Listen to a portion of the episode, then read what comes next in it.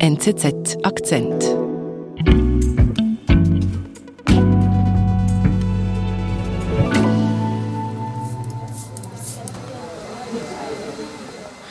Claudia Frei sitzt gerade beim Coiffeur, lässt sich die Haare machen.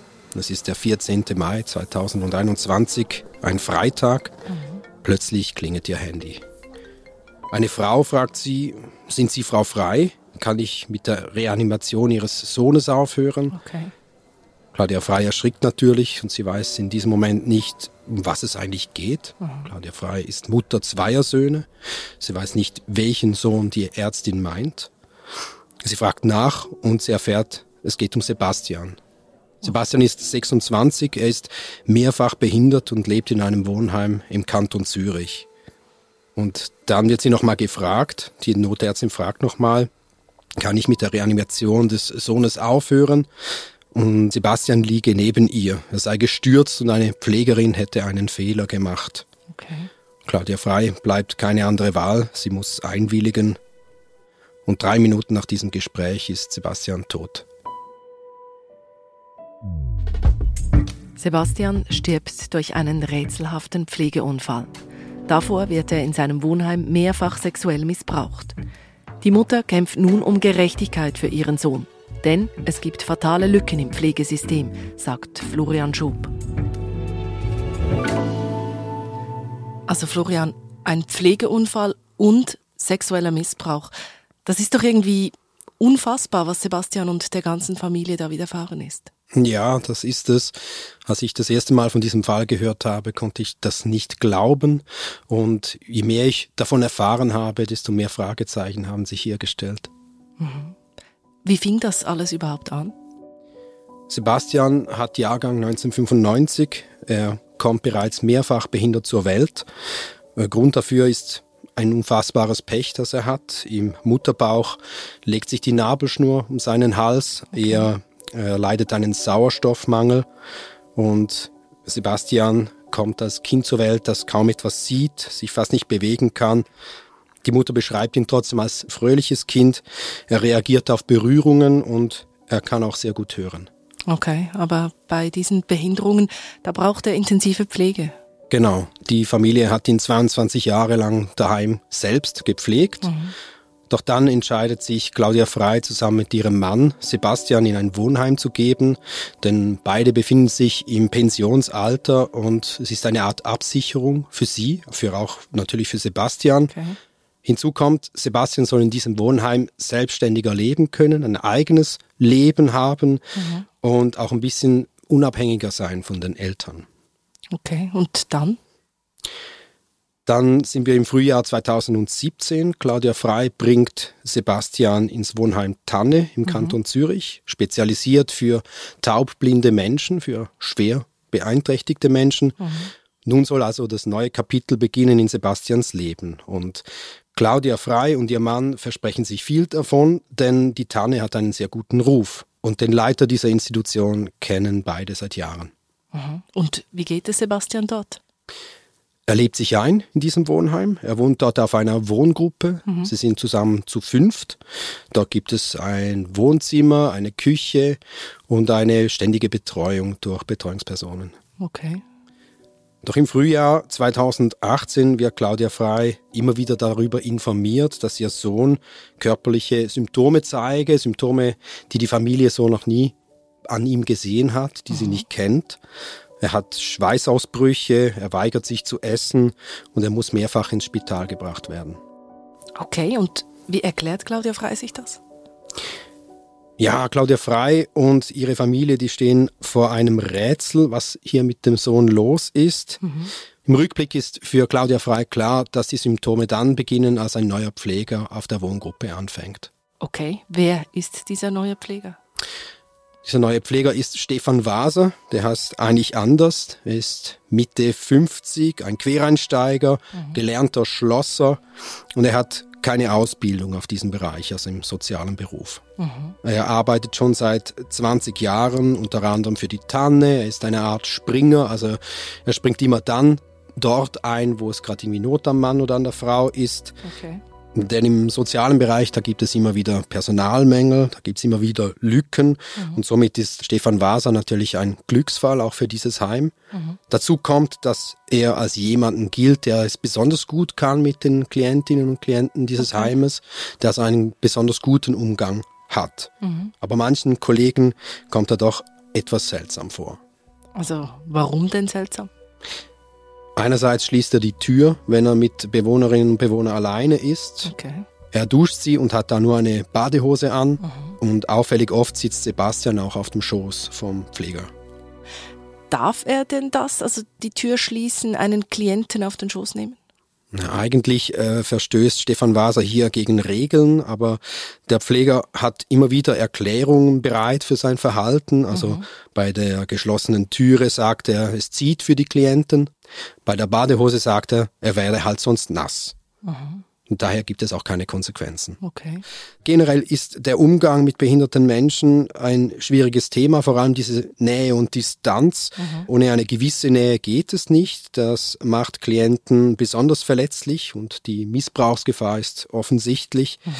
Erhebungen aus Deutschland und Österreich zeigen auch, dass Menschen mit Behinderungen häufiger unter Missbrauch leiden man sagt sogar doppelt so oft als Menschen ohne Behinderungen. Okay.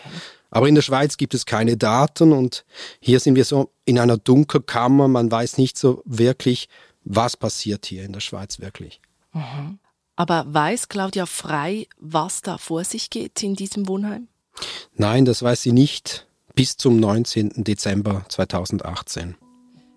Was ist da passiert? An diesem Tag ist die Tür wieder einmal zu bei Sebastians Zimmer. Ein Praktikant will aber in dieses Zimmer gehen. Er sieht die geschlossene Tür. Er macht sie auf und er sieht Sebastian nackt auf dem Rücken liegen. Mhm. Neben ihm steht der Pfleger, Stefan Waser, Hosen heruntergelassen mit einem irrigierten Penis. Florian, es ist unfassbar, was Sebastian da passiert ist. Er wird sexuell missbraucht an einem Ort, wo er sich eigentlich zu Hause und sicher fühlen sollte. Wie geht es dann weiter? Ja, Claudia Frei und ihre Familie, sie sind entsetzt, was mit ihrem Sohn hier passiert ist. Sie erheben aber vorerst keine Vorwürfe gegen das Wohnheim. Sie finden, die Leitung hätte ja richtig reagiert. Sie haben nämlich Stefan Waser fristlos entlassen nach dieser Tat. Mhm. Und was interessant ist, kurz darauf enden Sebastians neuartige Symptome. Für Claudia Frei ist klar, diese Symptome müssen mit diesem Pfleger zusammenhängen, mhm. weil jetzt geht es ihm wieder besser und deshalb lässt sie Sebastian auch im Pflegeheim. Mhm. Und dann? Ein Jahr später wird Pfleger Stefan Waser verurteilt. Mhm. Er ficht das Urteil aber an, das ist Anfang 2020. Das heißt, Waser ist noch nicht rechtskräftig als Sexualstraftäter verurteilt mhm. und darf deshalb weiterhin in Pflegeeinrichtungen arbeiten. Okay. Das ist auch der Moment, als Claudia Frei die Akte dieser Untersuchung anschaut. Das hat sie vorher nicht gemacht, aus Selbstschutz. Und was sie liest, erschüttert sie. Sie erfährt von all diesen Regelbrüchen des Pflegers. Und für sie ist klar, ihr Sohn wurde mehrfach sexuell missbraucht. Und sie kann es nicht fassen, dass Stefan Waser einfach so weiterarbeiten kann. Okay. Und was macht Claudia Frei dann?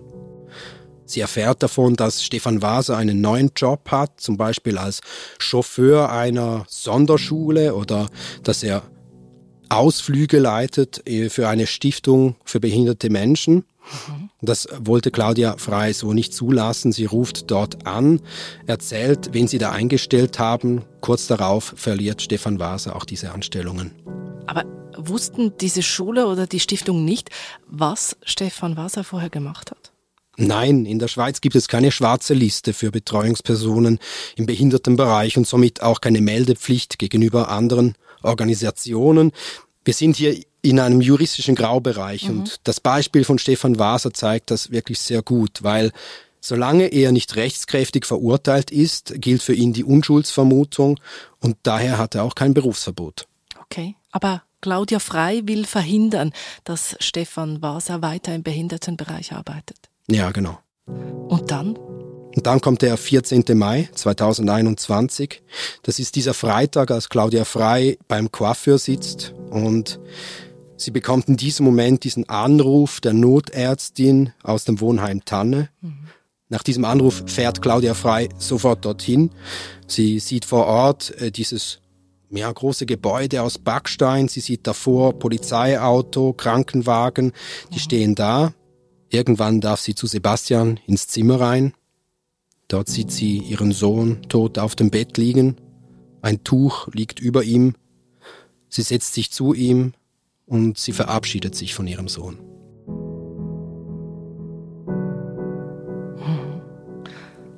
Was ist denn eigentlich genau mit Sebastian passiert? Vor Ort wird Claudia Frei gesagt, dass es einen Pflegeunfall gegeben habe. Mhm. Eine Pflegerin habe Sebastian geduscht und dann habe sie ihn aufs Bett gelegt, aber vergessen, das Sicherungsgitter hochzustellen. Okay. Und als sie sich kurz umgedreht habe, diese Pflegerin, da sei er aus nur 20 Zentimetern Höhe aus dem Bett gefallen und dabei habe er sich mehrfach den Kiefer gebrochen und aufgrund dieser Blutung sei er dann am eigenen Blut erstickt. Mhm. Aber Claudia Frei, sie glaubt das irgendwie nicht. Äh, diese Geschichte geht für sie nicht ganz auf. Warum glaubt sie das nicht? Na, sie kann einerseits nicht verstehen, wie jemand aus einem Bett fallen kann, aus 20 Zentimetern Höhe und sich dabei tödlich verletzen kann. Mhm. Und außerdem kann sich Sebastian ja auch gar nicht bewegen, er kann sich nicht zur Seite drehen. Okay. Und wie hätte er dann aus dem Bett fallen können? Mhm. Das sind zwei offene Fragen, die Claudia Frei hat. Sie glaubt, die Pflegerin habe ihn fallen gelassen, als sie ihn ins Bett legen wollte, weil er ja nass war vom Duschen. Aber was genau passiert ist, das wird sie wahrscheinlich nie klären können. Diese Geschichte scheint fast unglaublich. Sexueller Missbrauch, der Pflegefehler. Wie kann so etwas passieren?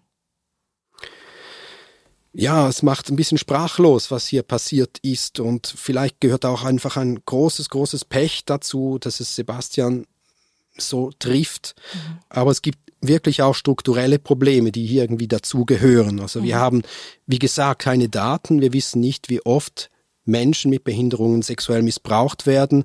Es gibt wenig oder gar keine griffige Präventionskonzepte in solchen Institutionen.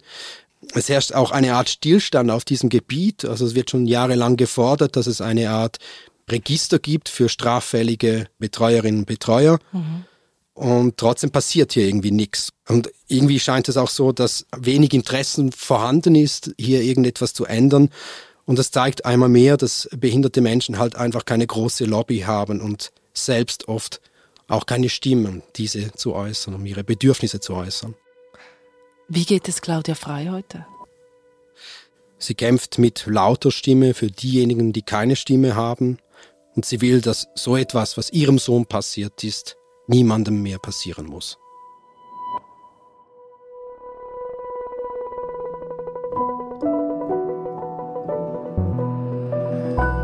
Florian, eine schreckliche Geschichte. Trotzdem danke, dass du sie uns mitgebracht hast. Danke dir. Das war unser Akzent. Produzent dieser Folge ist Sebastian Panholzer. Ich bin Antonia Moser. Bis bald.